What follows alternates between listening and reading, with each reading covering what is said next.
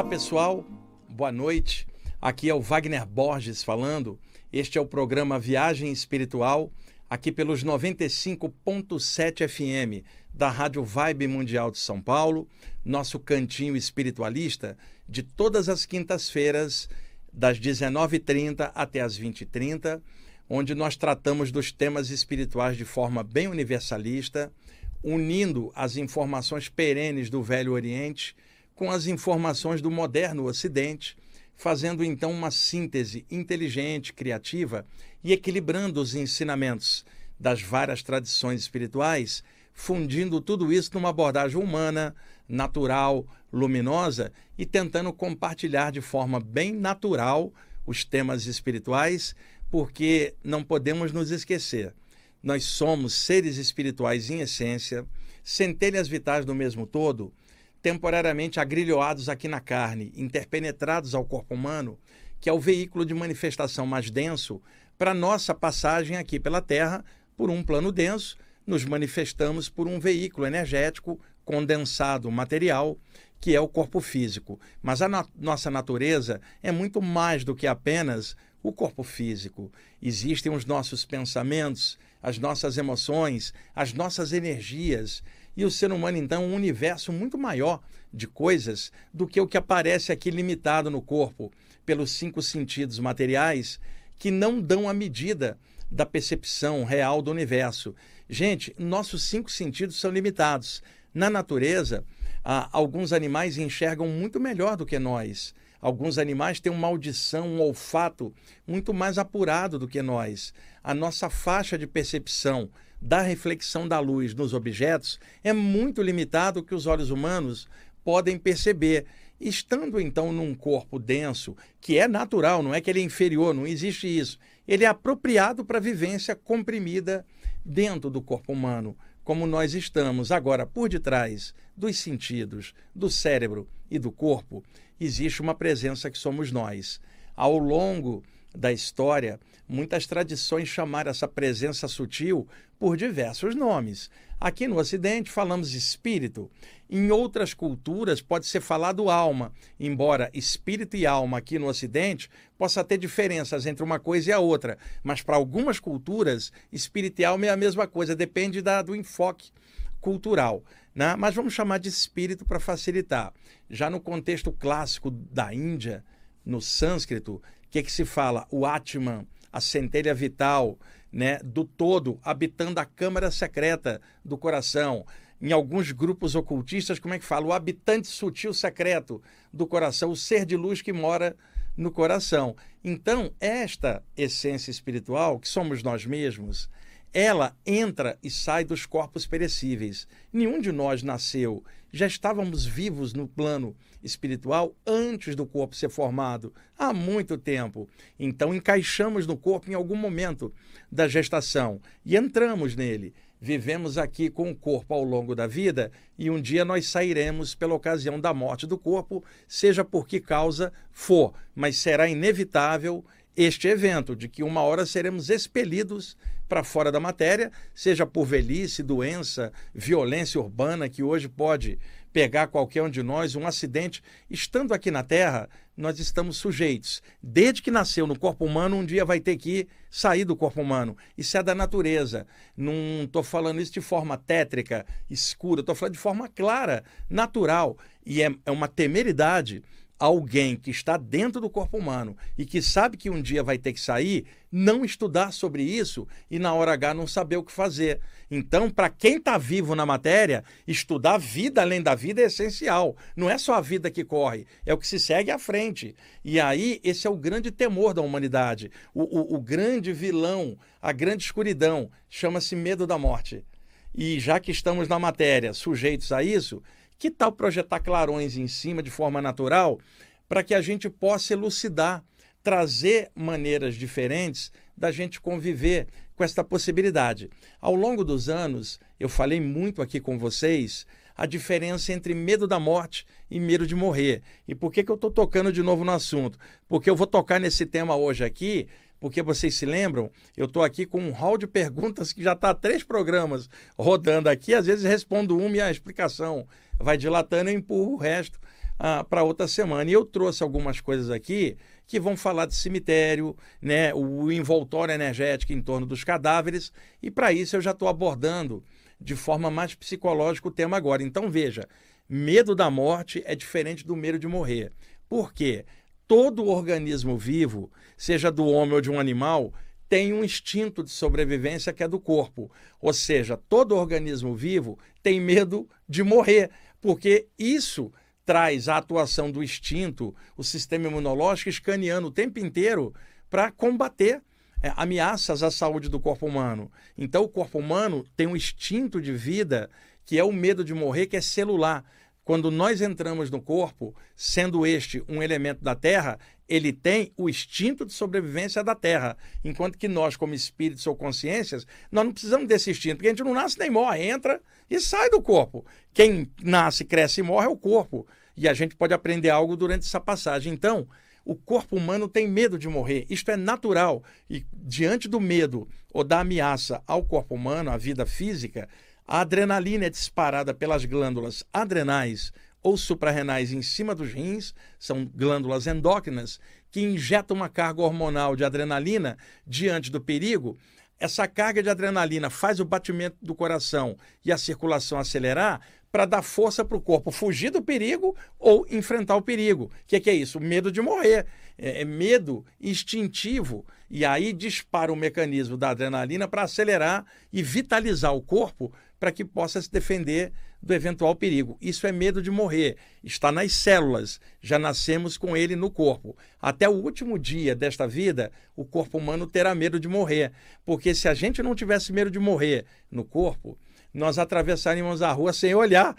Então, o medo de morrer impede a gente de partir do plano físico. Sem esse medo de morrer, teríamos atravessado a rua sem olhar e teríamos sido atropelados. Então, o medo de morrer faz você viver.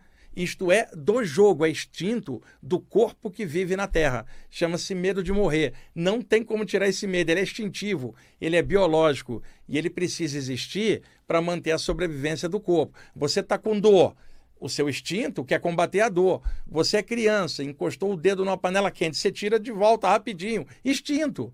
Então, o tempo inteiro o corpo está escaneando eventuais ameaças dentro e fora para se defender. Quando a ameaça é, vem de fora ou vem da mente, com medo de algo, a adrenalina dispara do mesmo jeito. E outra coisa, o corpo não sabe a diferença entre o que é real e o que é imaginado. Então, se você está sendo perseguido por alguém, você está cheio de adrenalina correndo, mas se você está sentado aí na sua casa, fecha os olhos e imagina que tem alguém atrás de você, mesmo que não tenha alguém, o teu corpo vai reagir como se tivesse e vai disparar adrenalina mesmo não tendo ninguém. Então, a nossa imaginação pode criar ondas de medo que fazem o mecanismo físico disparar a adrenalina, que é o medo de morrer, porque na eventualidade do perigo, né? O corpo não quer saber se é imaginário ou não, ele já vai reagindo. Este é o medo de morrer. Precisamos dele para viver. Até o último dia de vida, nós teremos esse medo dentro do corpo, porque é a função do corpo segurar a gente aqui até a hora final. Agora vamos trocar a, a, o conceito. Medo da morte é um conceito colocado na mente, não está dentro das células. Quando nós nascemos, o medo de morrer era celular, já estava no corpo. Mas a nossa mente não tinha medo da morte, porque a gente nem sabia o que, que era. Estávamos aqui desmemoriados como crianças, reencarnados mais uma vez. À medida que você vai crescendo, dentro da cultura onde você está inserido, você vai recebendo os valores culturais da sociedade que está educando a você nesta presente vida. E aí vão entrar os valores daquela cultura falando de algo que vem e pode ceifar sua vida. Quem? A morte. E aí já não é algo que estava nas suas células, é algo inserido na sua mente, o condicionamento da ideia da morte. E para piorar, no imaginário popular ocidental, foi criada uma entidade mítica para representar a morte. Que entidade é essa? Alguém chega e fala: lá vem ela. Como se fosse um, alguém que vem te buscar. Quem? La muerte, que horas? La meia-noite, ceifando sua vida. Então parece que vem alguém. E aí, no imaginário popular, criamos a ideia de uma caveira com um capuz e uma foice e vem te buscar, a dona morte. Isto não estava nas suas células físicas quando você nasceu. Foi inoculado da tua mente à medida que você foi crescendo. Então, hoje, quando alguém fala de morte, você não associa com o medo celular, você associa com o medo criado na sua mente que envolve trevas sobre o tema, tumba, cemitério, cadáver. E aí a pessoa fala: não falo nisto, como se não fosse acontecer com ela um dia e como se ela não perdesse entes queridos também ao longo da vida. Então precisamos clarear, liquidar esta entidade chamada morte, que não existe, é um conceito na mente da gente. Então, uma coisa é certa: o medo de morrer, nós precisamos dele para viver. Agora, o medo da morte na nossa mente é um conceito inoculado e ele causa medo e não permite você olhar a questão de frente. Então, em estudos espirituais sérios, todos eles, de que área sejam, eles vão combater o medo da morte para tentar diluir isto na mente da pessoa. Ninguém vai dizer que você tem que morrer porque existe o medo celular para defender sua vida. Está se falando de um conceito na mente. E aí eu entendo claramente uma pessoa, sei lá, cética, materialista, ou, ou, ou, mais religiosa, ortodoxa, falando da morte nesse conceito mental. Mas eu não consigo entender, juro para vocês, como é que estudantes espirituais têm o mesmo medo. Estão estudando aquilo, já era para ter erradicado a ideia da morte igual uma entidade simplesmente valorizar a vida carnal, o tempo que se está aqui e preservar a vida do corpo, mas não ter a treva do medo da morte na mente. E isto não está na célula. Você foi educado a ter esse medo. Por isso, quem trabalha com responsabilidade trabalhar para exonerar esse medo, né? E, e passar isso para as pessoas que estão estudando, para, para elas se livrarem do grande terror a ideia da morte na mente. A ideia que tem que existir é a da vida, dentro do corpo ou fora, vida infinita, da qual o corpo humano faz parte por um tempo. E ele tem um mecanismo de defesa. Agora, carregar isso na mente e lembrando que você é um espírito, temporariamente na carne, já encarnou e desencarnou milhares de vezes, e ainda não entendeu o processo, né? Não dá para entender. Estudantes espirituais tremendo diante da ideia da morte, né?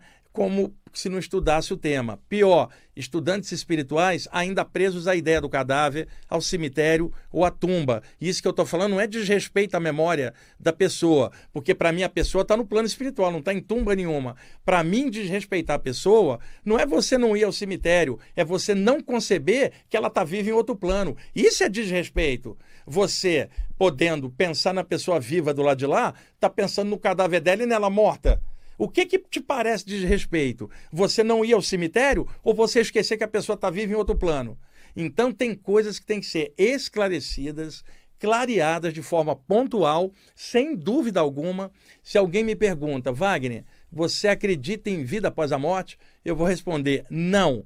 Vá você acreditar no que quiser. Eu tenho certeza, eu não tenho dúvida. No último dia de finados, aí em 2022, em novembro, eu gar garanto a vocês que no cemitério estava cheio de gente visitando os cadáveres, gente que acredita em vida após a morte, no entanto, estava ali.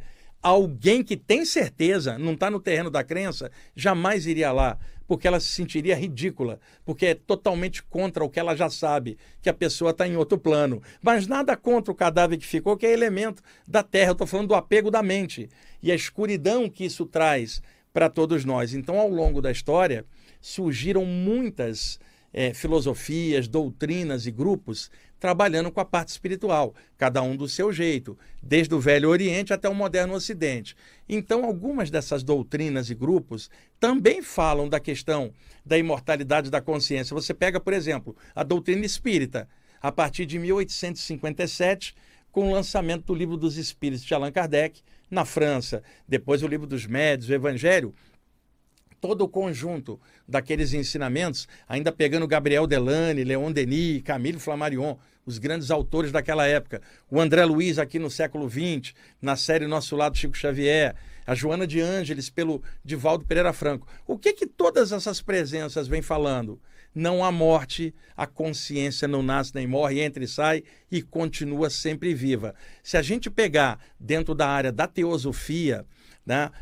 não tanta Blavatsky lá no século XIX, mas os seus sucessores, a Anne Besant, o Charles Webster Leadbeater, Ginara Zadasa, Arthur Powell e outros autores teosóficos, dentro do contexto teosófico, sempre falaram da imortalidade da consciência à moda teosófica, mas estava ali a ideia da consciência em outro plano. A gente vai pegar algumas linhas ocultistas variadas que também trabalham com a ideia da imortalidade da consciência. Vamos pegar o hinduísmo clássico. Lá atrás, se a gente pegar o Bhagavad Gita, que é o núcleo central de um grande épico chamado O Mahabharata, dentro do Bhagavad Gita, que é a canção do Senhor, onde narra o núcleo de uma guerra, onde Krishna conversa com Arjuna no campo de batalha, o Arjuna está ali triste, porque está vendo seus amigos caídos, e ele era um exímio arqueiro, por isso Krishna chamava ele de Narananda, o homem portador da bem-aventurança, né? E também cham... e, e falava nele Arjuna dos braços fortes, que como ele era um arqueiro, ele tinha os braços bem fortes. Ó Arjuna dos braços fortes. E aí o diálogo dos dois é o Bhagavad Gita. E aí o, o, o, o Arjuna ali triste, o Krishna chega e fala meu discípulo, ninguém morreu, porque o espírito não nasce nem morre, ele entra e sai. Todos esses corpos que você está vendo caído aqui, o, o, a consciência foi para outro plano. Eventualmente habitará outro corpo e irá e voltará ao longo do infinito. Não chore mais. E, e a expressão que eu gosto, não se lamente. E ele falava isso três vezes: não se lamente, não se lamente pelos mortos, porque não tem ninguém morto aqui. Isso está no Bhagavad Gita, é claro. E aí é, ele dá força para o Arjuna voltar a lutar por uma causa é, melhor. E aí a noção de vida após a morte está lá no Bhagavad Gita com o Krishna. Jesus também tem é, exemplos. Me lembro claramente um trecho onde chega um cara, né, que, que começa a falar e tinha um velório para ele ir um enterro e Jesus fala assim: deixa que os mortos enterrem seus mortos. Quer dizer, mortos de discernimento que estão pensando que o cadáver é a pessoa e que a pessoa está morta e desapareceu para sempre, né? Então as noções de imortalidade da consciência, elas vêm sendo faladas em áreas de estudo consciencial há muito tempo. Então, eu entendo pessoas que não estudam essas áreas ter um medo, vestir o luto e não querer falar disso não consigo entender médium com o mesmo medo, pessoas que trabalham com saídas do corpo com o mesmo medo, curadores, né? É, gente que trabalha com qualquer parte da espiritualidade com medo de uma caveira com uma foice na mão e um capuz, uma ideia criada culturalmente. Como é que pode a pessoa ter medo disso agora? E como é que pode um estudante espiritual achar que o seu ente querido está dormindo embaixo de uma tumba? até o juízo final, por exemplo. Não dá. Então, é importante estar tá sempre falando deste tipo de temática para poder trazer coragem para as pessoas vencerem este grande medo. E, e, isto é a espiritualidade consciente. Porque não adianta você achar que é espiritualizado se o medo da morte continua na sua mente. E vou repetir: o medo de morrer do corpo precisa ter. Tipo, eu não tenho medo da morte, mas eu não vou botar a cabeça na linha do trem, porque o medo de morrer vai fazer eu tirar por adrenalina. Mas eu não temo essa possibilidade. E, gente, eu posso ir embora essa noite mesmo. Você também, ou daqui a 50 anos. Mas é fato que aquilo que nasceu um dia vai partir. Isto é do jogo, é igual a gravidade, a respiração. É natural. Nós precisamos estudar tudo isso. E por que, que é bom estar tá falando sobre essas coisas? Tá cheio de gente dolorida pela perda gente que estuda a parte espiritual, que não era para ter essa dor, era para ter a saudade sadia, a memória sadia da pessoa, mas a lamentação, sem chance, pessoal. Como diria o Krishna lá no Bhagavad Gita, não se lamente.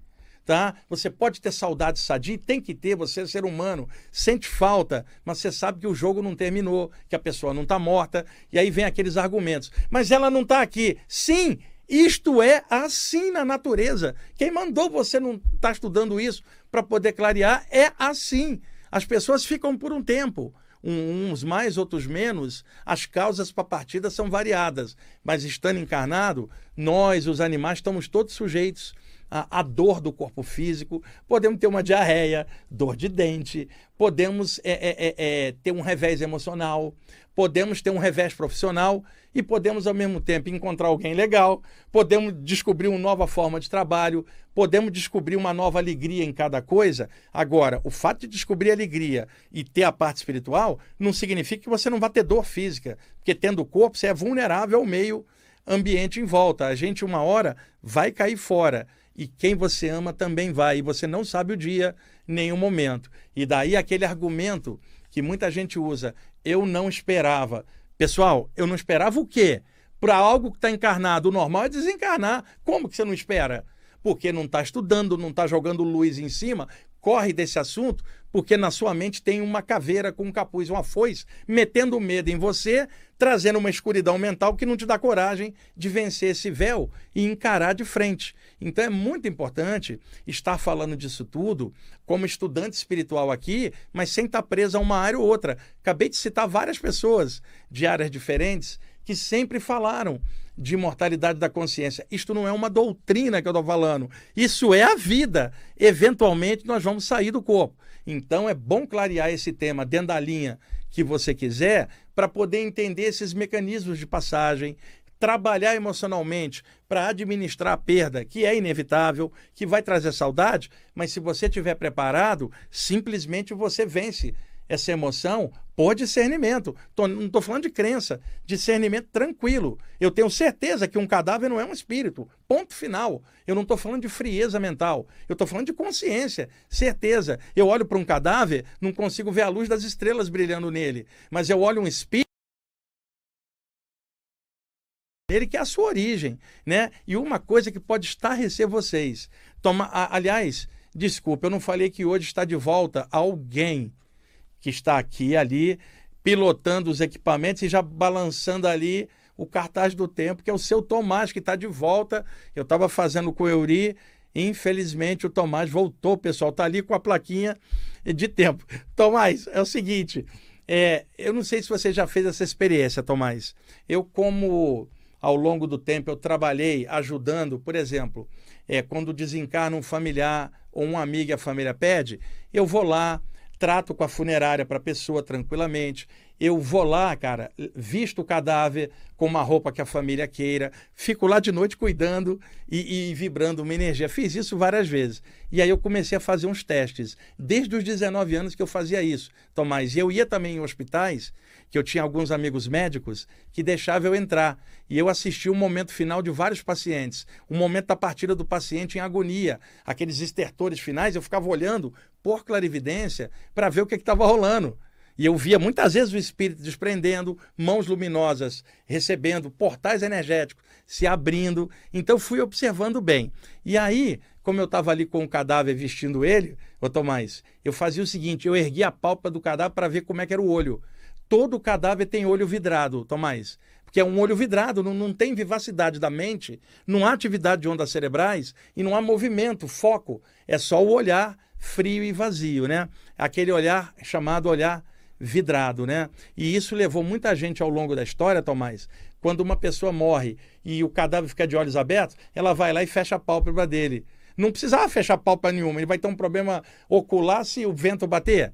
Né? Não, mas é uma coisa estética, fecha, porque ficar vendo algo com olhar vazio é uma coisa que para nós é, é meio estranho. Então vai lá e fecha. E aí eu descobri uma coisa, Tomás. Tomás, você tem dois filhos já grandes.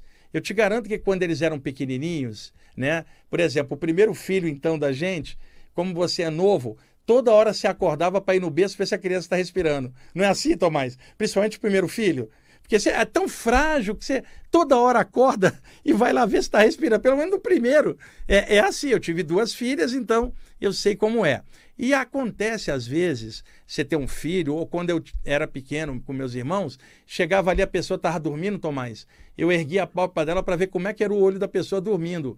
E o que, que eu descobri? Que durante o sono os olhos se movem. Isso eu fui estudar depois, descobri que os médicos falavam do Rapid Eye Movement, que é o um movimento rápido ocular, quando uma pessoa está sonhando e os olhos se mexem a partir das imagens mentais que são muito rápidas. E o sono é, é, é não mor, né, que não tem um movimento rápido, que é o descanso muscular, onde o movimento dos olhos é menor. Mas durante a vida, durante o sono, os olhos não param nunca e alternam esse movimento. E eu levantava o olho do meu irmão caçula e via esse movimento. Tomás, eu levantei os olhos, de, a palpa de vários cadáveres, nunca vi movimento nenhum. Era um vazio danado. O que, que isso me levou à conclusão, Tomás? Pegue o cadáver da pessoa mais virtuosa o olhar tá, tá parado, gélido. E pega uma pessoa viva, tá? Que você pega que seja muito pilantra, né? Maldosa, você vai ver brilho nos olhos, porque tem um espírito ali dentro, mesmo fazendo besteira. Conclusão: olha o cadáver de alguém que foi virtuoso, o olhar tá parado, não tem brilho nenhum. Olha um corpo de alguém maldoso, que é um espírito que está ali dentro, e os olhos estão brilhando. Conclusão: o brilho do espírito, mesmo com alguém fazendo mal, brilha mais do que o olhar de qualquer cadáver vidrado. É um negócio para se pensar e observar. Gente, ele. Olha, olha o que, que ele falou para mim. Que quando o olho dele está brilhando é para chamar o intervalo, que acabou o tempo. Então, obrigado por ele, gente. Vamos aí para o intervalo. Ok, pessoal, estamos voltando com a segunda parte do programa Viagem Espiritual, aqui pelos 95.7 FM da Rádio Vibe Mundial de São Paulo. Eu vou continuar a sequência do tema que eu havia abordado e agora já respondendo algumas perguntas. Está aqui no estúdio hoje comigo o Ricardo Varela, tá? Ele mora no Rio de Janeiro, ele é daqui de São Paulo, mas mora no Rio de Janeiro. E ele está visitando aqui. Eu falei, entra aqui, fica aqui no estúdio, aqui comigo. O Ricardo tem um grupo espírita lá no, no Rio de Janeiro. A gente estava conversando aqui. O Ricardo é tio do Daniel Varela, e da Júlia Varela, lá do, do, do, Projeto Farol e do Podcast Planeta, onde eu tenho um programa lá também, né? E ele está aqui visitando, visitando a gente. E eu quero mandar um abraço aqui para o Divaldo Pereira Franco, da, lá em Salvador, na Mansão do Caminho, grande médium. Divaldo, um abração para você e um abraço para o Lucas, aí o seu secretário aí, que está te ajudando nas coisas. E Lucas, o, o Ricardo falou que conversou com você ontem, que ele conversa às vezes com você e o Ricardo gosta muito da Joana de Ângeles, tem um grupo de mentoras aí nessa vibe, né? E aí é bem legal essas convergências que vão vão confluindo aí para a mesma coisa, que é uma luz só ah, que está em tudo. É duas coisas antes ainda. Ah, na semana que vem, dia 11 e 12 de março, haverá o Bazar Místico de 2023 aqui na Casa de Portugal, ali na Avenida da Liberdade, número 602. Vários apresentadores da rádio estarão expondo seus materiais, tarô, astrologia, e vai ter é, é, um espaço para palestrantes fazerem palestras, algumas no sábado e outras no domingo. E eu vou estar fazendo um trabalho lá, uma palestra, no dia 12, domingo, às 18 horas, sobre experiências fora do corpo. E o evento inteiro é gratuito a entrada, gente. Vai ter venda de livros espiritualistas, vai ter uma série de coisas, apresentação cigana e, paralela a isso, no salão, as palestras com temas variados. Repita, eu vou estar lá no dia 12, domingo, às 18 horas, palestra sobre experiências fora do corpo gratuita na Casa de Portugal na Avenida da Liberdade 602. Aliás, é um prédio ali na Avenida da Liberdade lindo, vermelho e verde, as cores de Portugal ali, com foco ali das luzes coloridas. É fantástico, vai ser uma honra estar na Casa de Portugal.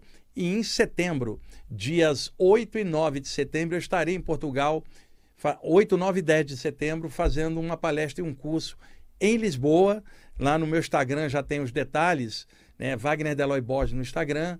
E aí eu vou estar tá indo para lá e, Ricardo, convergência. Mal é, a, o pessoal me convidou lá, um outro pessoal que está lançando uma revista chamada Ter Amor, que é de terapeutas de Portugal, revista eletrônica, me convidou também para escrever na revista. E mal acabou isso, eu vou para casa de Portugal aqui. Quer dizer, quando parece um, uma coisa de sintonia convergente, né? Então, e por último, ainda nos avisos, gente, o livro Viagem Espiritual, a projeção da consciência, editado pela editora Luz da Serra, que tem 58 imagens coloridas que do artista Léo Dolfini para ilustrar os temas da saída do corpo, tá? É, editado pela Luz da Serra em papel especial, está esgotando mais uma vez a edição, gente, depois de tantas. E aí já está acabando. A editora entrou em contato comigo. Hoje eu vou estar trabalhando até tarde, até de madrugada, fazendo a última revisão a, a, do livro, que é o mesmo, mas vocês sabem, cada edição às vezes vem um errinho, Ricardo, de vírgula e tal. Eu, quando olho, eu fico louco, mas eu, eu corrigi aquilo e não vi. Né? E aí eu vou estar tá corrigindo, vai sair essa nova edição com a correção dos errinhos da, da, da, edição anterior. E eu agradeço os leitores e pessoas que mandaram cartas, e-mails, apontando esses erros. Eu anotei tudo, corrigi tudo. E agradeço vocês que apontaram os erros, porque me permitiu é, corrigir. E aí, daqui a um mês no máximo, já sairá uma nova edição, né, que é o mesmo livro já corrigido, enquanto os últimos exemplares estão nas grandes livrarias do país, todos os lugares já estão acabando. Vocês podem pedir no site da editora luzdaserra.com.br, que entrega para vocês pelo correio. Bom, vamos lá. Dentro do que eu estava falando com vocês, uma pessoa recentemente, uma aluna minha me perguntou, porque ela ouviu falar isso numa live que eu não sei qual, porque eu faço tantas, né?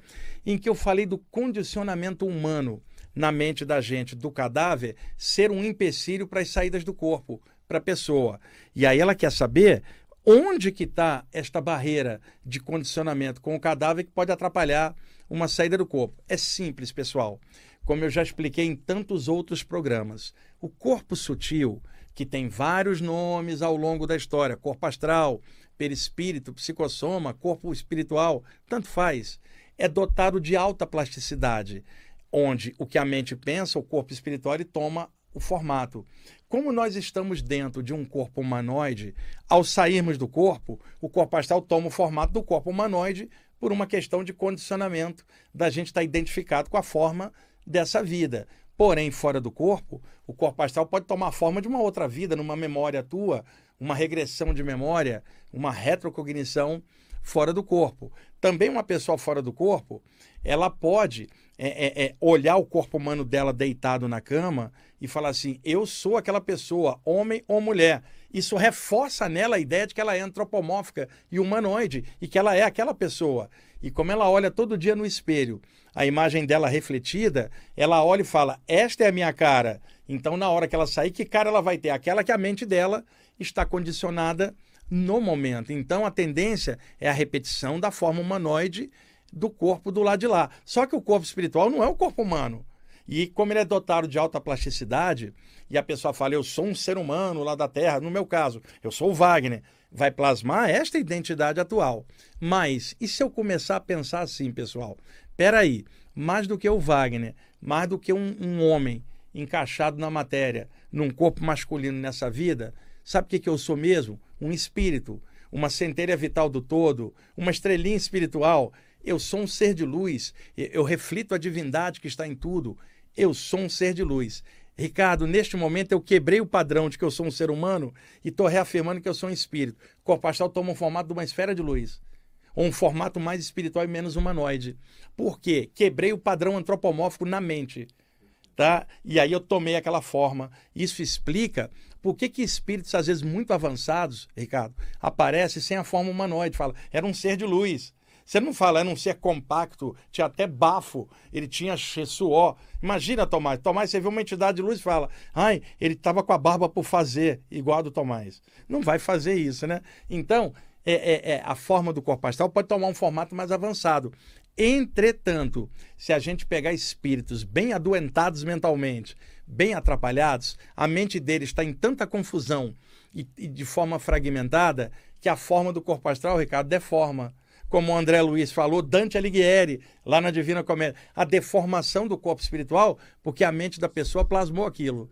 Então, o corpo espiritual não é o corpo humano, pessoal. É um corpo dotado de alta plasticidade que aparenta a forma humana por uma questão de condicionamento. Na hora que a pessoa desencarna, se você encontrá-la, ela não vai ser uma bola de luz, ela vai estar com a forma humana que você conheceu. Por um tempo após a morte, até a mente dela começar a lembrar de vidas anteriores e começar a pensar em algo a mais. Se você sai do corpo e vai até um plano, vamos chamar assim extrafísico, mais próximo você vai ver homens e mulheres desencarnados, Ricardo, mantendo a aparência. Você vai num nível mais avançado, você vai ver formas humanoides, mas translúcidas. Você já vê através deles. Você vai num outro plano, você vê corpos humanoides, mas de pura luz. Vai num outro plano, esferas de energia.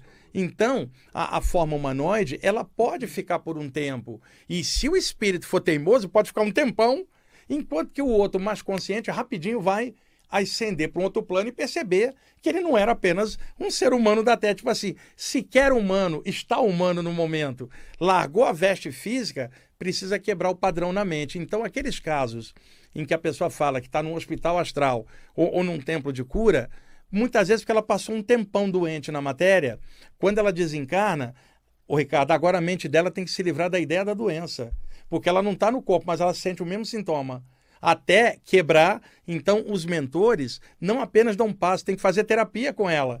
Para que fala, você é um espírito, você é dotado de alta plasticidade, esse corpo astral não tem terminal nervoso, igual o corpo humano, está plasmado humano porque sua mente está mantendo isso. Vamos trabalhar em cima. Então, a medir, tem entidades, Ricardo, que chega a comer e beber energias condensadas como comida, como André Luiz em nosso lar. Você vai num plano onde tem uma esfera de luz, ela não come nada, não tem prédio, porque está falando de algo já transcendente. Agora, ao desencarnar, é normal que a pessoa veja um plano plasmado igual daqui, para lentamente ela ir quebrando parâmetros e daí vão os tempos que cada um leva para isso. E eu vi muito espírito que tinha levado a ideia da doença, porque os últimos anos dela só falava da doença em função do que ela estava passando. E aí do lado de lá precisa convencer ela que ela não está doente, cara. Era o corpo que tinha purgado algo e que ela agora pode expandir e, e fora do corpo, depois da prova, ela pode estar tá mais luminosa. E aí precisa ela entender que ela não é um ser humano, ela é um espírito.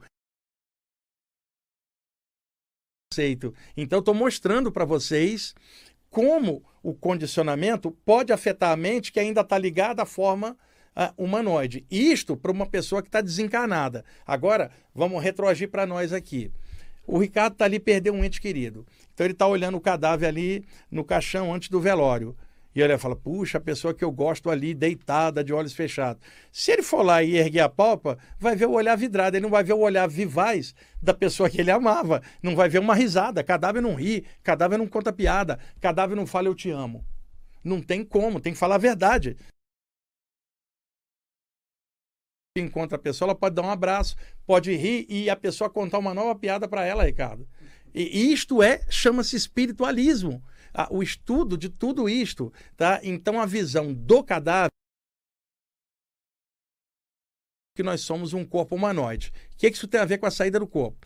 Uma pessoa vai deitar e ela fecha os olhos e ela fica em looping com as ideias do dia a dia girando, cara, até apagar no sono. Sendo que a maioria dessas ideias se refere ao plano físico, memórias, imaginações. O que, que acontece? Quando o corpo humano cai, o metabolismo cardiorrespiratório no sono e as ondas cerebrais relaxam, os laços energéticos que prendem o corpo sutil ao corpo humano se afrouxam e a aura abre temporariamente o espírito semiconsciente ou inconsciente é outra coisa, mas ele vai é, emergir para fora do corpo. E o que, que eu descobri, e não somente eu, vários autores clássicos da literatura de projeção astral. O corpo espiritual tende a ir na direção do que você dormiu pensando. É, é uma tônica principal isso. Como a pessoa dormiu pensando só nas coisas do dia a dia, o corpo astral sai e flutua em cima do corpo sem abrir para o plano espiritual, Ricardo. Por quê? Qual é a leitura inconsciente que ele faz? Só pensa no, no, no plano físico, não sai daqui. O seu lugar agora é o plano físico. O que, que uma pessoa poderia fazer? Ler algo sobre o mundo espiritual na hora de dormir e arrastar a ideia do mundo espiritual na hora de cair do sono porque o corpo astral iria lá para cima e despertaria ela. Mas as pessoas dormem pensando em looping aqui. E a ideia do corpo, seja o dela ou de um cadáver, só reforça a ideia de que ela pertence ao plano físico. Na hora da saída do corpo, o corpo astral não sai do campo energético. Por isso, aquelas imagens de livros, a maioria deles, o Ricardo, de projeção astral, o corpo humano deitado e o corpo espiritual pairando em cima. Pergunta: por que, que a pessoa não voou para fora? Está agrilhoada mentalmente no campo energético. E isso é importante estar falando.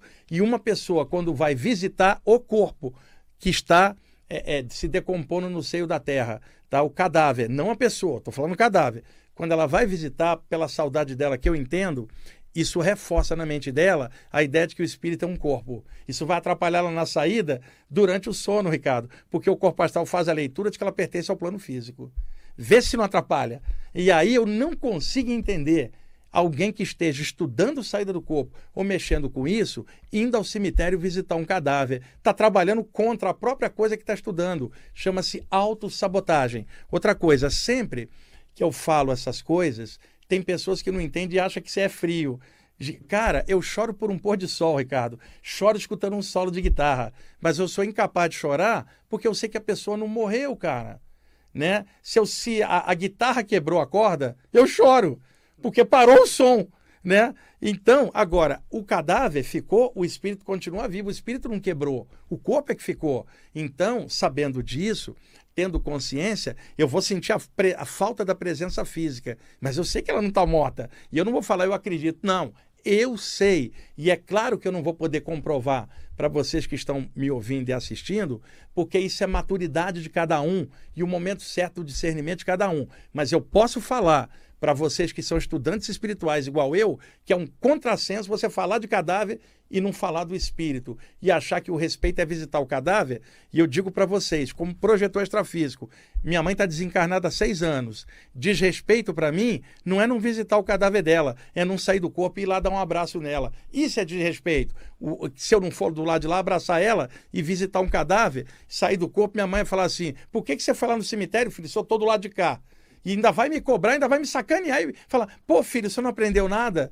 Ô, Ricardo, tem que falar a verdade, cara. E outra, quem trabalha com psicologia claramente lida com pessoas que estão passando o luto de uma perda, que é devastadora, seja humano, seja do animalzinho, né, do, do, do petzinho, que a pessoa é tutora dele. Quem trabalha com terapia psicológica sabe que vai ter que ajudar a pessoa a vivenciar o luto dela. Isto é natural. Muitos psicólogos fazem isso. O padre no confessionário pode ajudar. O pastor evangélico ali conversando com, com, com, a pessoa cristã. Seja o espírita conversando com alguém ali na reunião. Todos esses estão ajudando, seja o rabino, seja um mulá muçulmano, conversando e tentando levantar o astral da pessoa, que é o seu fiel que está ali triste. Tudo isso claramente entendido, tá?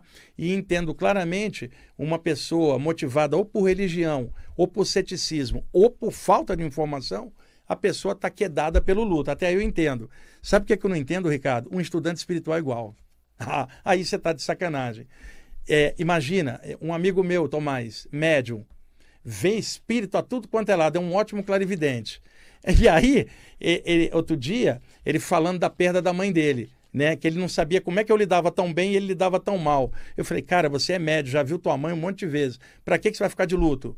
E eu falei, porra, você sabe que a pessoa está do lado de lá, você é médium, você não tem que vivenciar período de luto, porque simplesmente essa escuridão não tem que existir para você. Você já viu ela? O medo da morte não cabe na tua mente. Ricardo, aquela caveira com foice, o capuz não existe.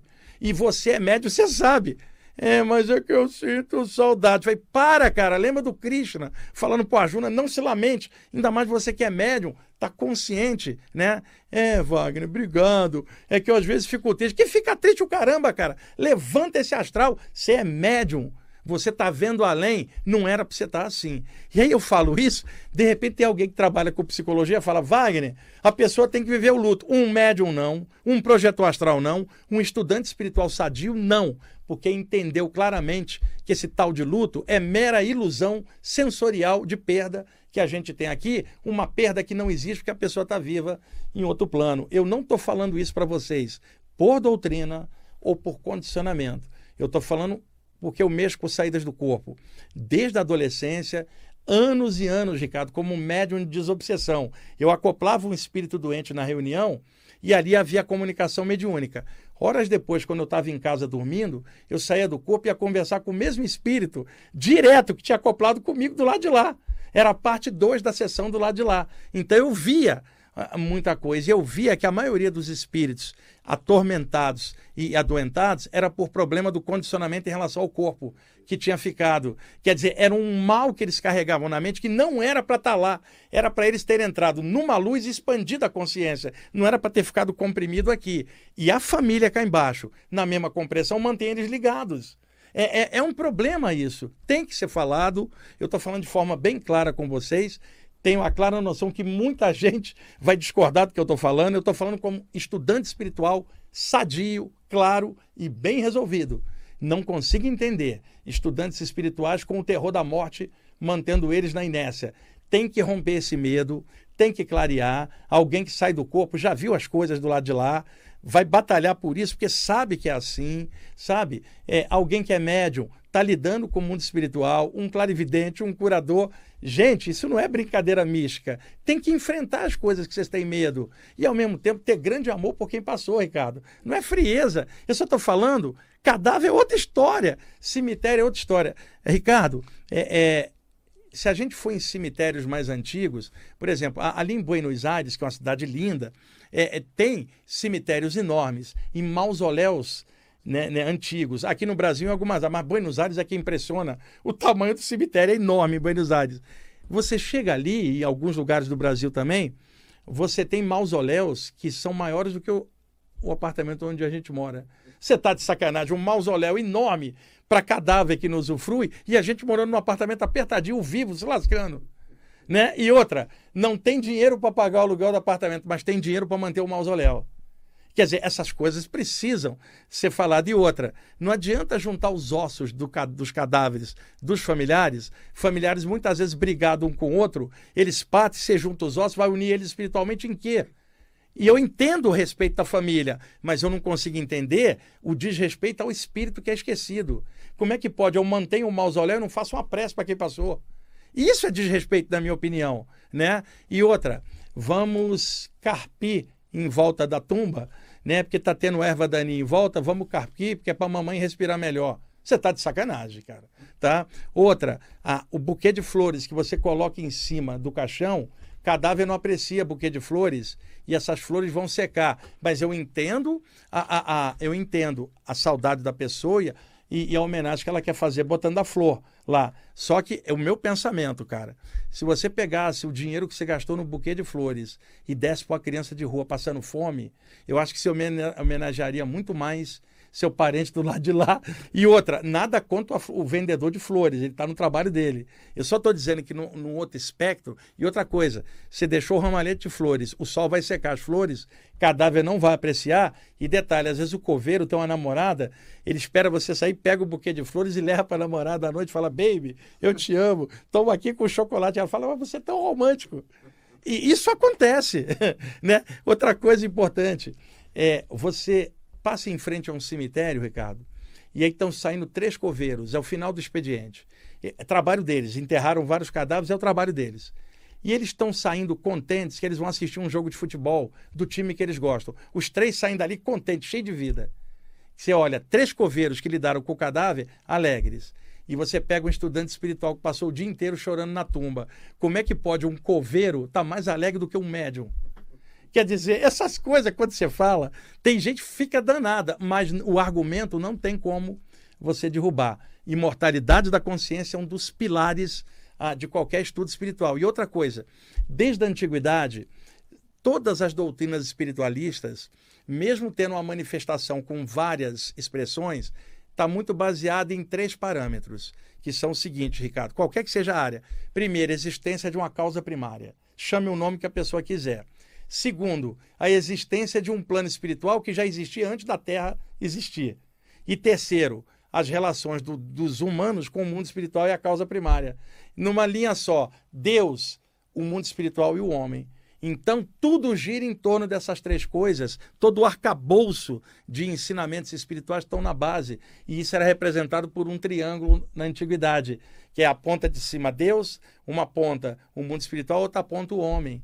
Né? Então, toda e qualquer tradição espiritual sadia se baseia na existência de algo maior. E eu não estou falando de um cara barbudo lá em cima, que eu não tenho nem como conceber o infinito na minha mente finita. Segundo, existência de um mundo espiritual, nada morre. O que sai de lá volta para lá e continua sempre. E terceiro, a evolução no plano físico relativo à ligação espiritual e com Deus no ser humano durante a passagem da Terra. Isto é o que um estudante espiritual estuda, pode ser em que área for, que tipo de manifestação, mas é a base e a imortalidade da consciência é um dos pilares ah, da parte espiritual. Não tem como tirar luto, nada disso, e sim vida, luz, mesmo que você não entenda isso agora. Isso é o que pode clarear a dor da saudade no seu coração. Corre atrás, estuda, busca, amplia, faz esforço, acaba com a inércia.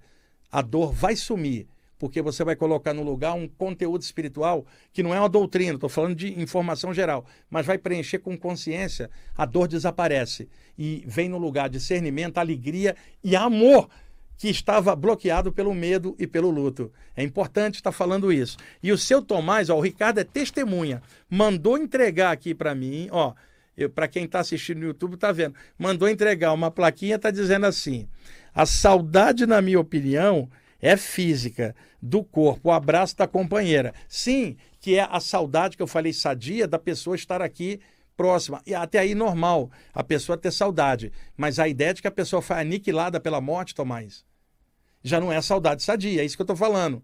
Pode ter saudade. E outra, puxa, perdi minha companheira. Quem sabe numa saída do corpo eu não dou um abraço nela.